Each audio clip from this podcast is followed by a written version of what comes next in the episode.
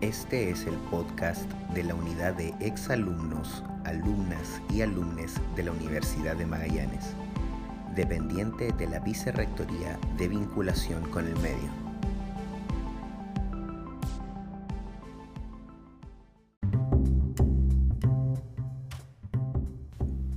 Bienvenidas y bienvenidos a un nuevo episodio del podcast de la unidad de exalumnas y alumnos de la Universidad de Magallanes. Mi nombre es Cristóbal Antiquera But y hoy voy a entrevistar a Marcela Hernández. Ella es psicóloga titulada de nuestra universidad y actualmente se encuentra trabajando en el voluntariado llamado Espacio Virtual de Cuidado de nuestra universidad. Les invito a escuchar nuestra entrevista.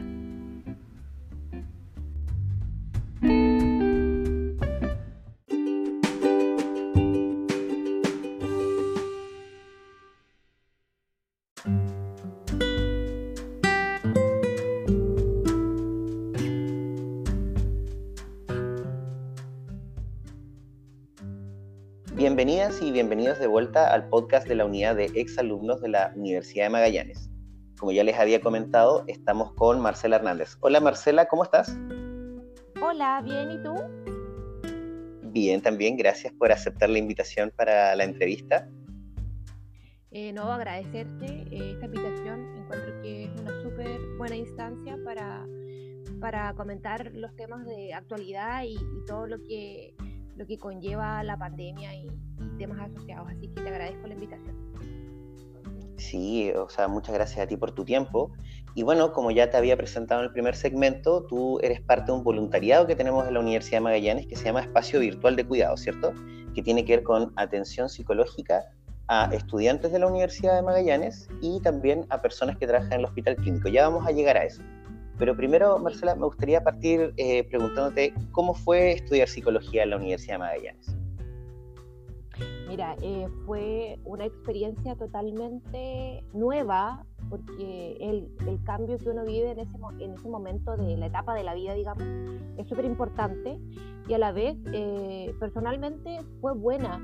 ¿En qué sentido? En que poder optar quizás en ese momento, estamos hablando, yo entré a estudiar eh, hace muchos años atrás, entonces poder estudiar una carrera como tan nueva como psicología en un lugar tan alejado como lo es Punta Arenas, eh, sentía que era un plus y a la vez eh, es algo, ¿cómo explicarlo?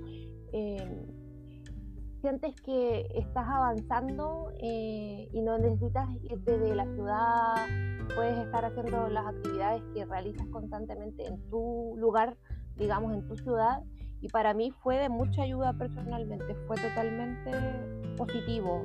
Obviamente siempre hay temas que nos vemos, quizás en ese momento teníamos diferencias con otras universidades, pero para mí siempre eh, sentí que siempre la carrera no, nos impartía muchos ramos de muy buena calidad con muy buenos profesores.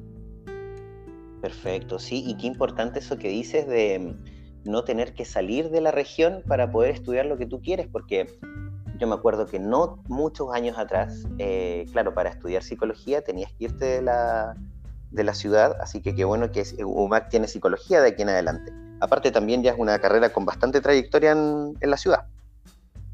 Sí, eso es lo, positivo del tema, que expande totalmente eh, una, a quién va dirigido lo que quiere en este caso impartir la universidad, y también em, darte la comodidad y la tranquilidad quizás para muchas familias que no tienen la opción de, ir a otras ciudades porque sabemos que es algo que conlleva mucho dinero y también por una tranquilidad de, tener a, tu, a tus personas, digamos, a tus familiares eh, cerca, que claramente ayuda mucho también en lo que uno hace en estudiar, porque es difícil lidiar con, con los estudios y a la vez con la lejanía de, de tus seres queridos. Entonces, eso es súper positivo y, y, ha ido escalando, digamos, la carrera en sí.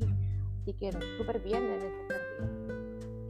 Exacto. Ahora, eh, una vez que terminas los estudios en la Universidad de Magallanes de psicología, cuéntanos cómo ves, eh, para psicólogas y para psicólogos en la ciudad de acuerdo a tu perspectiva, de acuerdo a lo que has podido explorar, eh, ¿qué piensas tú que eh, que es como el, tono en la ciudad para psicólogos y psicólogas en cuanto a trabajo. ¿Ha sido fácil encontrar trabajo? ¿Ha sido difícil? ¿Cómo lo ves tú? Mira, yo personalmente, hablo de mi caso, a mí me costó encontrar trabajo desde un principio. Digamos que es lo que ocurre en muchas carreras, creo yo. No, no, me, no lo tomé a personal, ni tampoco por la carrera que yo, que yo estudié, no porque era psicóloga sino más bien porque este tema de la experiencia siempre reina un poco sobre, sobre no tener, eh, más allá de tu práctica laboral, eh, el conocimiento laboral, ¿me entiendes? Pero, pero no, en mi caso me costó, pero sí tuve muchos amigos y compañeros de universidad que yo podía ver que estaban trabajando y hay muchas áreas, eso creo que igual es un plus de la psicología de poder tener diferentes gamas, porque son, varían mucho en, en, el objetivo, pero puedes incluirte en colegios, en programas. Eh, digamos que hay muchas instancias para que uno pueda ir aprendiendo en diferentes áreas. Así que en ese sentido, bien. Pero a mí personalmente, como te contaba, eh, me costó encontrar un trabajo, y, pero ya estoy trabajando, así que lo logré igual. Qué bueno, felicitaciones. Bueno, en ese sentido, ¿qué consejo le darías tú a las personas que estudian psicología actualmente? Obviamente considerando el tema de la pandemia, el tema de la cuarentena, el tema de que muchas veces nuestro trabajo se ha visto transformado por todo este tema virtual. Eh, con toda la experiencia que tienes ahora, eh, si pudieses hablar con personas que están estudiando psicología, quinto año, ¿qué, ¿qué, les aconsejarías para buscar trabajo? Mira, lo primero que aconsejaría es como no cerrarse las oportunidades, porque a veces uno, como dice, como decimos en la carrera, se casa con una con un área.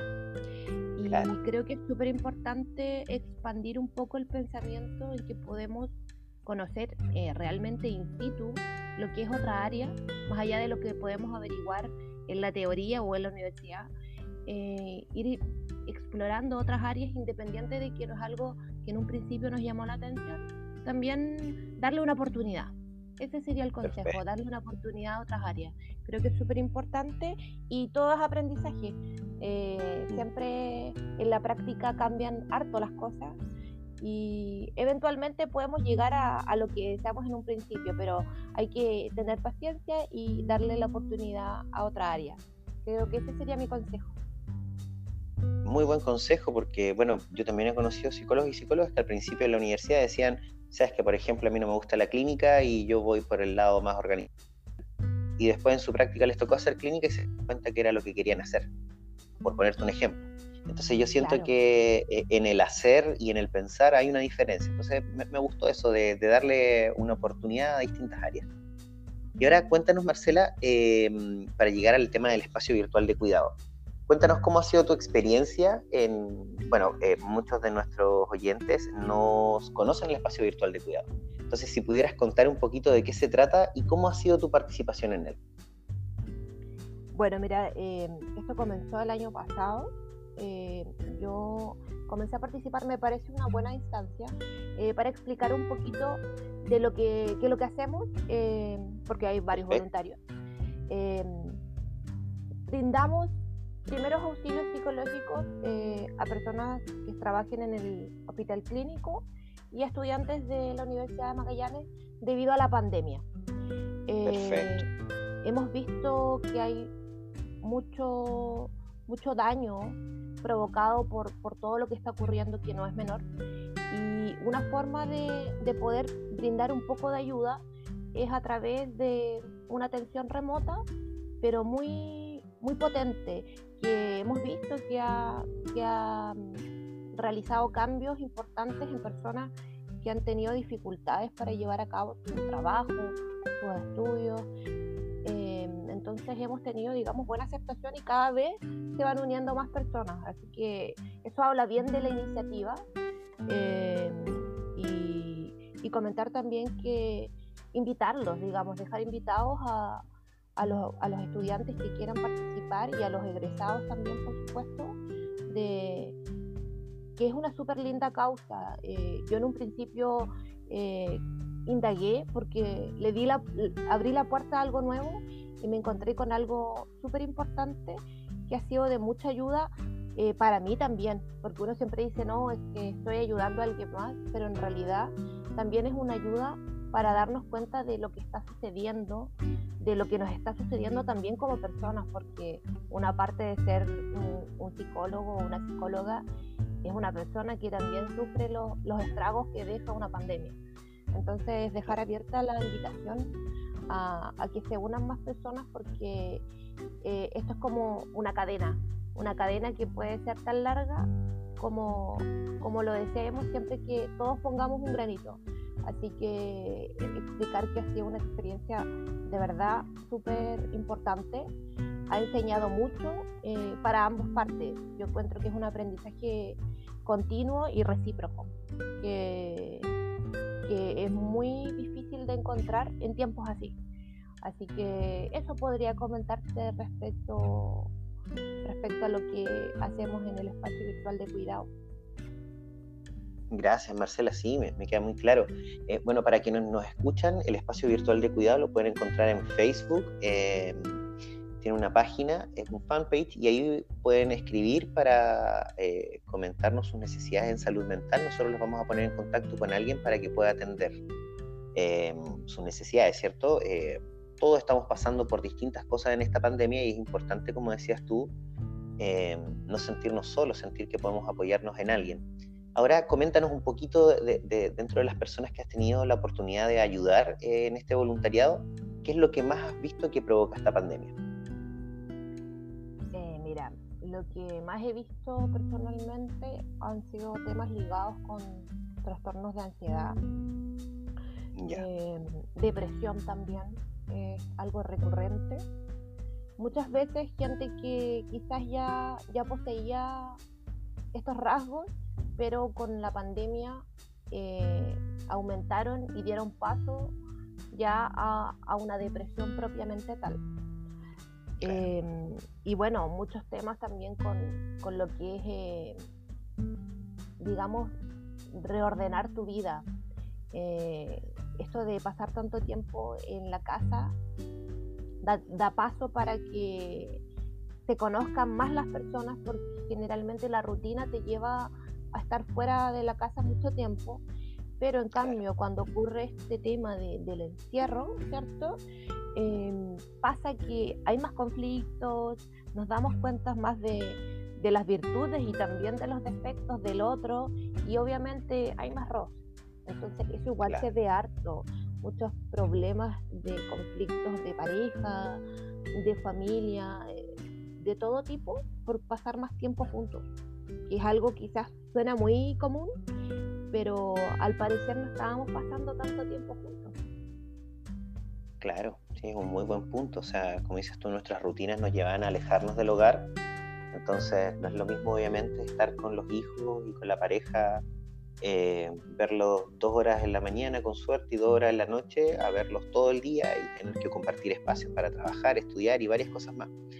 Así que bueno, a quienes nos escuchan ya saben, como comentaba Marcela, si es que están sufriendo de este estrés, ansiedad, estos síntomas depresivos y necesitan eh, hablar con alguien, si es que son estudiantes de la Universidad de Magallanes o si es que trabajan en el Hospital Clínico de Magallanes, se pueden contactar con nosotros y vamos a ver una manera de cómo eh, ayudarles con este espacio virtual de cuidado, que es una atención remota, gratuita y confidencial, ¿cierto?